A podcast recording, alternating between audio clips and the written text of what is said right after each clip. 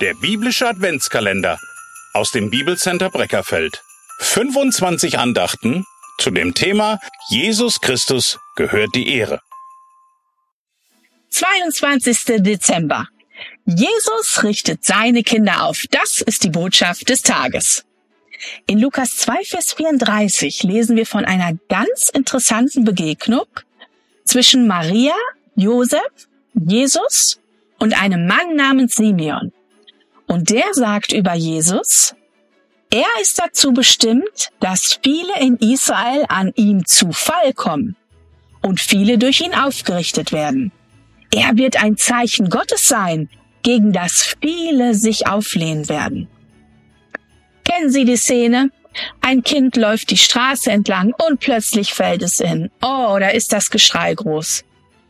Die Knie sind vielleicht aufgeschürft, das Kind weint und Mama und Papa kommen sofort und wie gut ist das dann, wenn die da sind und das Kind wieder aufrichten und trösten. Ja, mit dem Stürzen oder Hinfallen, da kennen wir Erwachsenen uns aber auch gut aus. Gerade in dieser nasskalten Jahreszeit, das feuchte Laub und Glatteis, oh, da muss man vorsichtig sein. Und auch unser Alltag ist gepflastert mit Stolpersteinen.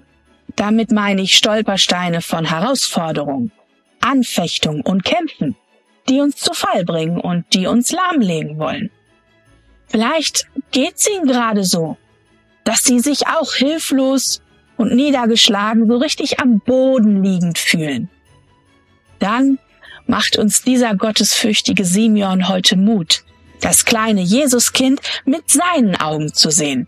Denn selbst als es noch so ein kleines Bündel war im Arm seiner Mutter, erkannte Simeon in ihm viel mehr als nur ein hilfloses Kind.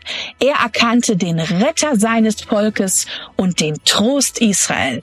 Er sieht Jesus Christus als ein Stein des Anstoßes, an dem viele straucheln und zu Fall kommen, aber auch als den kostbaren Grundstein unseres Glaubens. Er ist Fels des Heils, an dem seine Kinder aufgerichtet werden und auf den wir uns stützen können.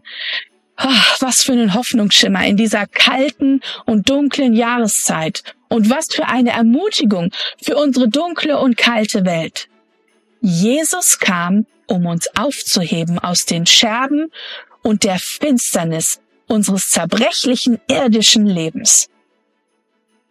Er machte sich ganz klein, um uns gerecht vor Gott hinzustellen, in das wunderbare Licht seiner Gegenwart.